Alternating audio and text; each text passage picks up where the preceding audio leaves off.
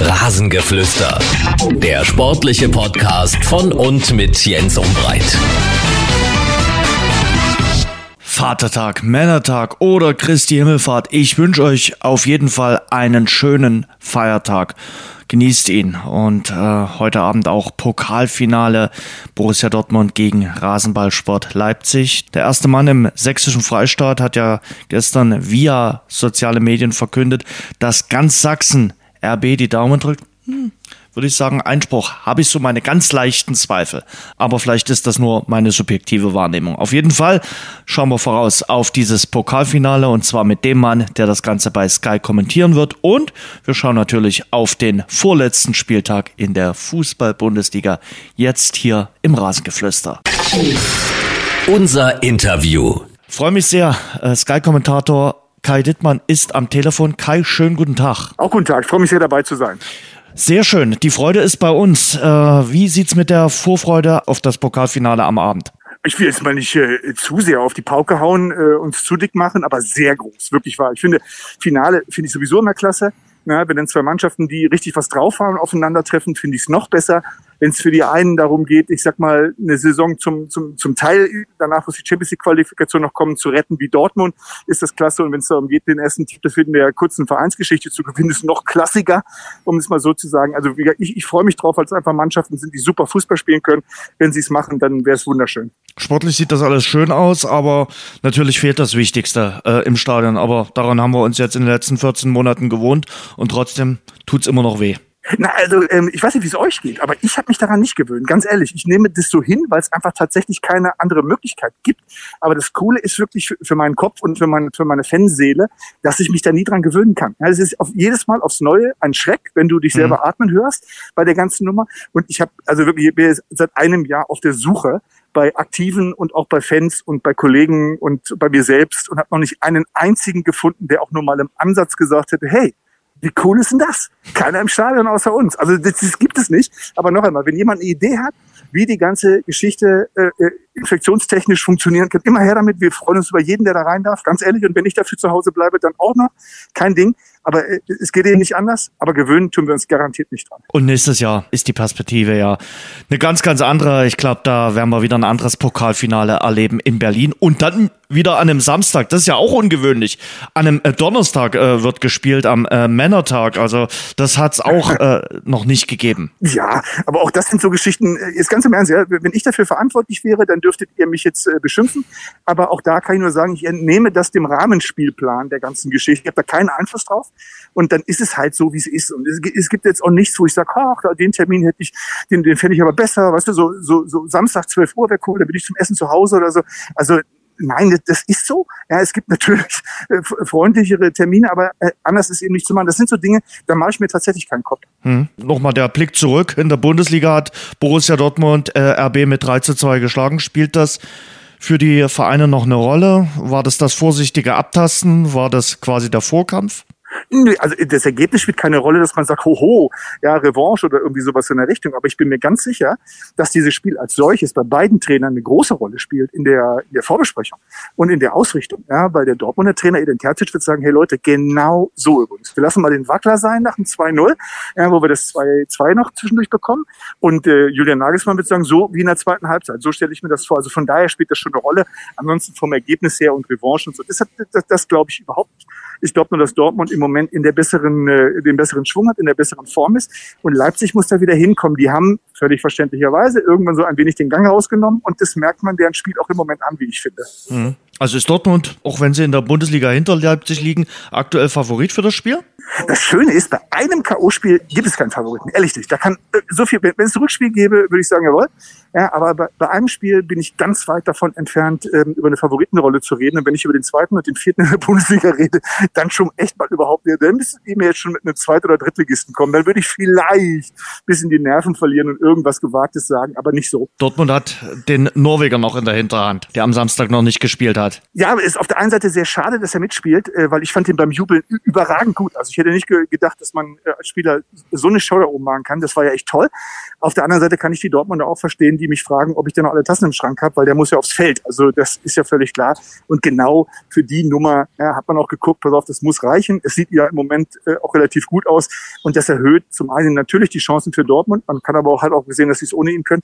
Das erhöht aber natürlich auch die Chance auf ein attraktives Spiel. Also von daher stellt ihn auf. Was erwartest du für ein Spiel? Erwartest du ein ähnliches Spiel wie am Samstag? Äh, man muss ja sagen, wenn man sich RB gegen BVB äh, anguckt, die letzten Partien waren immer sehr, sehr attraktiv. Glaube ich auch. Ja, also die Herangehensweise von Nagelsmann, das hat er jedenfalls bei uns auf dem Sender ja vor dem Spiel gesagt, war, na, man hat gesehen, Dortmund ist mit dem Ball, äh, da können die nicht so viel und wir wollen den, den geben. Dann konnten die aber plötzlich mit dem Ball auch eine ganze Menge. Also von daher kann ich mir nicht vorstellen, dass er das nochmal macht, die ganze Nummer. Nur klar ist auch, es wäre eben, oder es ist die Chance auf den ersten Titel äh, dieser zwölfjährigen äh, Vereinsgeschichte. Da musst du auch schon mal echt ein bisschen reinhauen ja, Nagelsmann geht, der hängt natürlich dann auch schon mal so ein Bild an die Wand und sagt für seine Nachfolger, wenn sie mal schauen möchten, was ihr Vorgänger so geleistet hat, ja, das gilt für alle, die, die weggehen, wo wir es schon wissen und für die, die wo wir es noch nicht wissen. Also von daher gehe ich mal davon aus, dass ein ganz anderer Auftritt werden wird. Die Frage für mich ist eben nur, wenn du so nach dem Ausscheiden in der Champions League, ich sag mal, du wusstest sicher, komm, wir kriegen über die Liga die Qualifikation wieder hin und dann waren so die letzten Körnchen eben nicht da und das wird aller Voraussicht nach dann schwierig werden zu gewinnen, wenn man das nicht schafft und ob man das so von jetzt auf gleich bekommt, das ist ist für mich eine Geschichte, die gucke ich mir dann mal ganz genau an. Mhm. Spielen die Spieler für Nagelsmann? Du hast gerade schon gesagt, na klar, äh, will der sich mit dem Titel verabschieden gern München. Äh, die Spieler sagen auch unisono, das wollen wir unserem Trainer auch nochmal gerne mitgeben, so ein Pokalsieg. Ja, also ich würde mal sagen, das ist doch schön romantisch, ne? wenn, die, wenn die Spieler sagen, ach ja, nicht in diesem knallharten, eiskalten Business Fußball, jetzt zeigen wir mal Herz und spielen für einen Trainer. Äh, ich glaube, das spielt gar keiner für einen Trainer. Die spielen alle für dich selbst, aber die haben alle dasselbe Ziel. Das macht die Sache ein bisschen entspannter weil Nagelsmann will das gewinnen und die Spieler wollen es auch gewinnen. Also dann zu sagen, pass auf, Trainer, äh, wir, wir brauchen den ja gar nicht, den Titel, nehmen Sie mal mit nach München, kann ich mir nicht vorstellen. Ja, die wollen alle Pokalsieger werden, die wollen alle zu denen gehören, die in ihrem Bundesliga-Leben mal einen Titel gewonnen haben. Dazu ist die Chance da und ob jetzt der Trainer bleibt oder geht, spielt in dem Fall, behaupte ich, eine total untergeordnete Rolle. Mhm. Spielt es eine Rolle, so ein Pokalfinale schon mal mitgemacht zu haben? RB hat das vor zwei Jahren, bei Dortmund gibt es natürlich auch den einen oder anderen, der das Finale schon mal gespielt hat, der es sogar schon mal gewonnen hat. Ist das ein entscheidender Faktor oder sagst du nebensächlich? Puh, ich, ich gucke auf die Uhr, gleich laufen die Nachrichten. Also äh, ich müsste jetzt, ich müsste ganz weit aufhören. Das, das kann man pauschal eben nicht sagen. Es gibt Spieler, die genau das brauchen, zum ersten Mal da zu sein. Das pusht die total. Es gibt aber eben auch Spieler, die eine halbe Stunde brauchen, um sich an all das zu gewöhnen, was da so los ist. Da steht ein Pokal und dann sitzt der Bundestrainer da oben und, und möglicherweise der Bundespräsident auch noch. Und man weiß, es ist nur eins. Also von daher, äh, das ist sehr, sehr spielerabhängig, ob die eben sagen, wow, nehme ich mit, ja, das pusht mich total, oder ob die eben sagen, puh, jetzt muss ich mich erstmal so ein bisschen orientieren. Deswegen kann ich es mir nicht vorstellen, vorstellen. Aber dadurch, dass bei Dortmund noch ein paar mit dabei sind und bei Leipzig die ganze Nummer mit der Finalteilnahme zwei Jahre her ist, glaube ich, finden wir auf dem Feld am Ende genug, äh, die wissen, wie sowas geht. Und dann ist die Nervosität kein großer Faktor. Hm. Über Nagelsmann haben wir schon gerade gesprochen. Was glaubst du, was aus Terzic wird? Das ist ja die Diskussion der letzten Wochen, nachdem der so beim BVB rockt. Bleibt er in Dortmund? Geht er ins zweite Glied oder geht er woanders hin? Also sind die Verlockungen dann doch so groß? Das, das Schöne daran ist, also ich weiß es nicht. Ich glaube auch, dass es er tatsächlich noch nicht weiß, weil das ist natürlich eine super schwierige Entscheidung. Auf der einen Seite ist Dortmund eben tatsächlich komplett sein Verein. Und da denke ich mir, kannst du auch mal ins zweite Glied zurückgehen. Du weißt ja immer, ne, wenn ein bisschen was wackelt, dann, dann wäre ich ja auch da oder sowas in der Richtung. Auf der anderen Seite hat er natürlich mal aus der Suppe gelöffelt, die Bundesliga heißt und hat gemerkt, oh, die ist aber lecker und möchte das eigentlich natürlich auch gerne machen. Dazu brauchst du ein relativ cooles Angebot. Frankfurt ist ja, wenn ich richtig informiert bin, noch offen. Das, das wäre so eine Geschichte. Geschichte. Aber ich glaube, dass die Entscheidung für Terzic enorm schwer ist. Sein Herz ist in Dortmund. Ob der nun auf dem rechten oder auf dem linken Platz sitzt, also Cheftrainer oder Assistenztrainer, kann er noch in seinem Alter, der ist 38, glaube ich, noch einigermaßen hinkriegen. Auf der anderen Seite echt Chef zu sein und für irgendwas allein verantwortlich, ist schon cool. Ich drücke ihm die Daumen, dass er es erstens schnell weiß und zweitens schnell eine für sich richtige Entscheidung trifft. Hm. Nach dem äh, Pokalfinale ist dann gleich wieder Bundesligaspieltag. Die Bayern sind bereits Meister. Jetzt geht's nur darum, schafft der Lewandowski die 40 Tore? Ja, äh, ich muss fairerweise vorausschicken, auch wenn ich deutlich jünger klinge. Äh, dass ich demnächst 55 Jahre alt werde. Und das heißt, ich habe Gerd Müller noch live gesehen und live erlebt. Und natürlich gönnst du so einem Sportsmann diesen Titel. Auf der anderen Seite muss ich doch wieder sagen, da kommt dann mein Journalistenherz und Kopf durch. Boah, ich meine, der Lewandowski ist natürlich schon super, was der alles kann.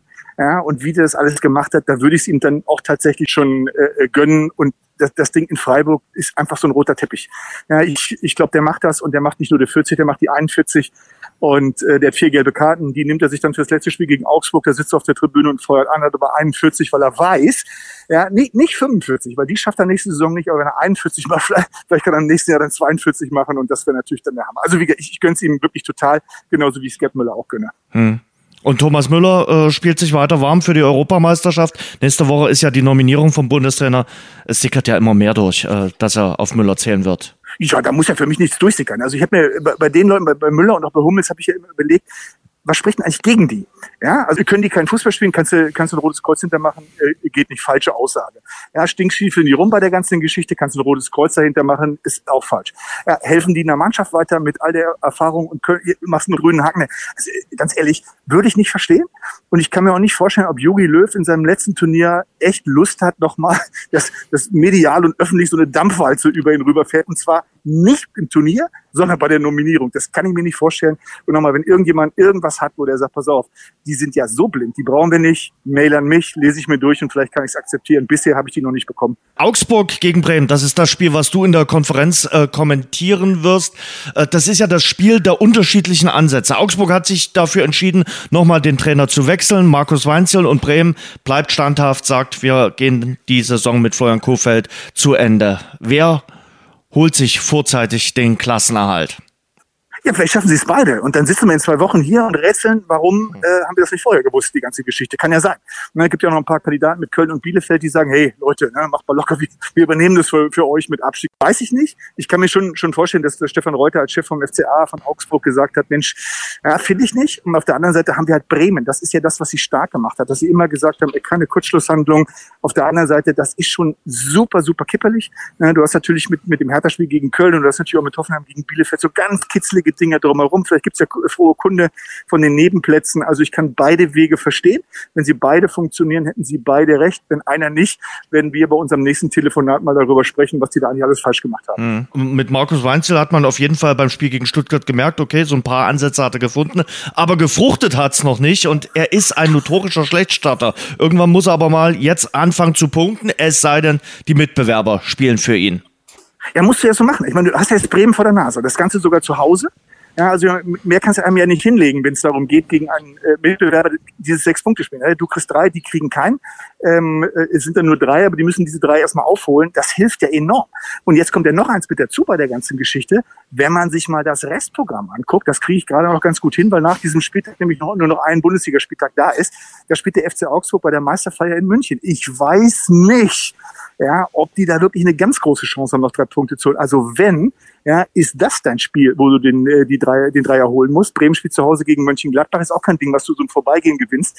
Also von daher, das ist so enorm wichtig, auch im Hinblick auf den 34. Spieltag, dass du echt schon unglaublich viel weiß. Für Weinziel war super doof. Spätstarter haftet ihm an. Boah, die, die Nummer in Stuttgart, da drei und gegen Bremen drei und du feierst das äh, wie, wie damals die Europa League Qualifikation. So wird es halt einfach mal super eng und es bleibt dabei. Du musst echt darauf hoffen, dass die Konkurrenz mitspielt und dir hilft. Geht das äh, für Kofeld in Bremen zu Ende? Es deutet ja vieles darauf hin nach dem Saisonende. Ja, auch, auch da. Äh, ich weiß das tatsächlich nicht. Ich bin wirklich auch immer Fan davon, äh, so, so in, in Interviews irgendwelche Trainerentscheidungen im Voraus schon zu verkünden. Ich könnte es mir vorstellen. Ja, dazu ist einfach, das ist so wie täglich grüßt das Murmeltier. Die Älteren unter euren Hörern werden das kennen, den Film. Ja, du stehst echt morgens auf und denkst so, hey, cool, alles ist, fühlt sich gut an und der Trainer hört sich gut an und die Jungs sind gut und guckst auf die Tabelle und denkst, oh nee, nicht schon wieder Abstiegskampf dann du musst da was machen. Das hilft ja jetzt eben alles nicht. Ich glaube, das weiß Kofeld eben auch. Ja, der würde sehr, sehr ungern zwei Spieltage vor Saisonende oder einen Spieltag vor Saisonende unherrenhaft vom Hof gejagt. Also noch die Rettungsaktion vergangenes Jahr über die Relegation, diesmal ganz knapp in der Liga. Und ich glaube, dann, dann ist die Chance nicht klein, dass er von selber sagt, okay, komm Leute, also tatsächlich, ihr braucht hier mal neuen Input. Schade drum. Super Typ, auch der ist erst 38. Coolen Ansatz vom Fußball. Aber wenn du eben dann, er hat es selber, glaube ich, gesagt, gefühlt vier Jahre lang jeden Tag dasselbe machst ähm, und immer dieselben Probleme hast, dann ist es halt am Ende tatsächlich der Trainer, der es verantworten muss. Hm. Du hast schon gesagt, es gibt noch ein paar andere interessante Spiele im Tabellenkeller, zum Beispiel Hertha gegen Köln. Köln muss also mindestens vier, aber eigentlich sechs Punkte holen, um noch den Funken Hoffnung am Leben zu erhalten. Ja, das sind die, die, die am meisten Sorge haben. Die, die waren zwischendurch, glaube ich, mal ganz zufrieden mit sich und der Welt. Das ist immer ein Fehler, ja, wenn man da mit unten dranhängt und rechnerisch noch so viel möglich ist. Ich hätte echt gedacht, weil ich meine, kenne Friedrich Funkel nun auch schon lange als Trainer, das ist einer, der, der sehr, sehr viele, sag mal, einfache, aber eben echt richtige und wirkungsvolle Maßnahmen macht. Dafür ist die Punktausbeute jetzt definitiv zu gering. Und dann musst du sagen, sie haben einfach mal so mit die schlechtesten Karten da unten drin.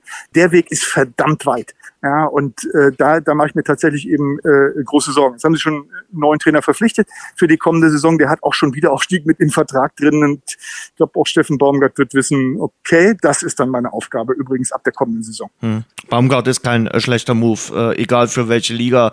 Äh, der kennt sich auch in der zweiten Liga ganz gut aus und die zweite Liga liest sich in der kommenden Saison sehr attraktiv. mit Dresden, ja, das stimmt. ja, ähm, also äh, von daher, was sagst du zu Baumgart? Äh, nicht schlecht, oder?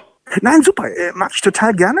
Ähm, so, so ab und zu erwische ich mich dabei, dass ich zusammenzucke, weil das ist schon jemand, der so nochmal wirklich zurückdreht auf die, auf die, auf die Werte des Fußballs, ja, wo es eben auch um Einsatz und Leidenschaft äh, und, und Treue und Aufrichtigkeit geht. Das finde ich total super. Hm. Ja, leider haben das noch nicht alle verstanden, deswegen muss Steffen Baumgart das hier und da in irgendwelchen Interviews nochmal äh, eindrücklich äh, bestätigen. So ein bisschen Schauspieler nenne ich das immer so. Aber ansonsten finde ich den echt klasse, ja, was der macht, unaufgeregt. Das hat ein, hat ein ehrlich ehrliches Fußballherz, wenn es eben darum um Schiedsrichterentscheidungen und solche Geschichten geht, der sagt, was, was falsch ist und sagt, was, was richtig ist, aber das ist völlig unabhängig davon, bei welcher Mannschaft. Kann auch bei seiner sein, dass er sagt, nö, ja, da haben wir, die Entscheidung war falsch äh, für meine Mannschaft. So als Typ finde ich den eben einfach klasse, nachdem der Fußball zwischendurch mal so ein wenig abgedriftet ist ins Verwissenschaftlichte, in viele, viele Laptops und Computer und vorausberechnete Geschichten. Da spielt tatsächlich eben das noch mit, was so das zentrale Thema ist, nämlich erstmal Fußball spielen und dann aber eben auch die richtige Einstellung zum Fußball haben. Deswegen gefällt mir das gut und deswegen gefällt es mir auch gut, dass er nach der großen Adresse Paderborn jetzt eine vielleicht noch ein bisschen größere Adresse mit dem FC kriegt. Ein Wort noch zu Eintracht Frankfurt. Äh, Frankfurt in den letzten Wochen so ein bisschen unter Druck geraten. Äh, den vierten Tabellenplatz haben sie verloren. Ja, jetzt spielen sie gegen Schalke. Da sagt man gemeinhin, das sollte ja wohl zu machen sein, zumal äh, Schalke Corona gehandicapt ist. Warum äh, ist dieser Abwärtstrend äh, bei äh, Frankfurt in den letzten Wochen so sichtbar? Liegt das vor allem daran, dass die Protagonisten der Führungsetagen gehen? Also zum Beispiel Freddy Bobic oder Adi Hütter? Ich glaube ja, ich, ich glaube in erster Linie sogar tatsächlich Adi Hütter. Ja, also äh, da gibt's ja jetzt ein paar drumherum, mit Hübner auch ja, und Bobic auch. Das sind aber so Sachen, die treffen dich, glaube ich, als Spieler nicht so hart. Nur, was da halt super funktioniert hat, Adi Hütter war ein unglaublich authentischer Typ. Den hat nichts angefochten. Der hat sein Ding durchgezogen. Der war, war völlig ruhig und der war völlig zuversichtlich. Und jetzt merkst du, wie ihn diese Nummer mitnimmt, mit dem Trainerwechsel. Und er hat ganz viel damit zu tun. Er versucht, Wogen zu glätten. Er versucht, irgendwelche Analysen zu finden, warum das denn so muss. Das sind teilweise Erklärungen, fast schon Ausreden. Das kriegst du als Mannschaft mit. Und das ist genau das, was dir am Ende fehlt. Vorher hat er da gestanden und dir alles erzählt, wie gut du bist und was du machst. Und das, die haben ihm das alle geglaubt. Und jetzt kommt, ist da eben ein Riss drin, der, der ist einfach da. Und dann siehst du, wenn, wenn die Eintracht diese zehn Prozent nicht hat, dann spielen sie zehn Prozent schlechter und zehn Prozent schlechter sind ein Punkt hinter Dortmund. Und die sind auf vier, da wo die hinwollen. Kai, danke fürs Gespräch. Immer gern.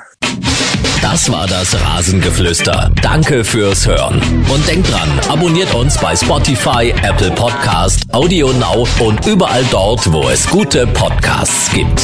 Mehr Infos, mehr Hintergründe im Netz auf rasengeflüster.de.